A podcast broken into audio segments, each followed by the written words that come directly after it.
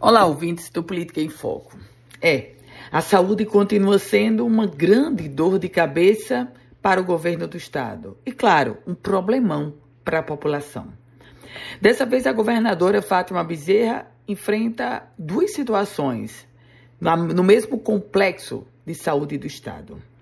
O Ministério Público do Estado do Rio Grande do Norte pediu o esvaziamento imediato dos corredores do Valfredo Gugel já havia uma recomendação para a Secretaria Estadual de Saúde. Recomendação que não foi cumprida. Agora, o Ministério Público finalmente parece acordar e despertar para um problema que já acontece há anos: a superlotação, o agravamento da crise da saúde. E agora o MP judicializa a questão, entrou com uma ação na segunda vara da Fazenda Pública de Natal, pedindo que a Justiça, olha só, restaure a dignidade dos pacientes atualmente internados em macas nos corredores do Hospital Valfredo Gugel.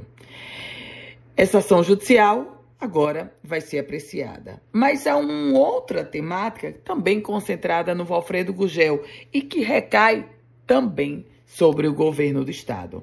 Isso porque os médicos do principal hospital do estado, Potiguar, eles anunciaram uma paralisação, já que estão sem receber salários, sem receber a produtividade desde janeiro. Em nota, a Cooperativa dos Médicos avisou que, caso o repasse não seja feito até o final dessa semana, a paralisação parcial dos serviços será iniciada. Problemão, aliás, mais um para a governadora Fátima Bezerra.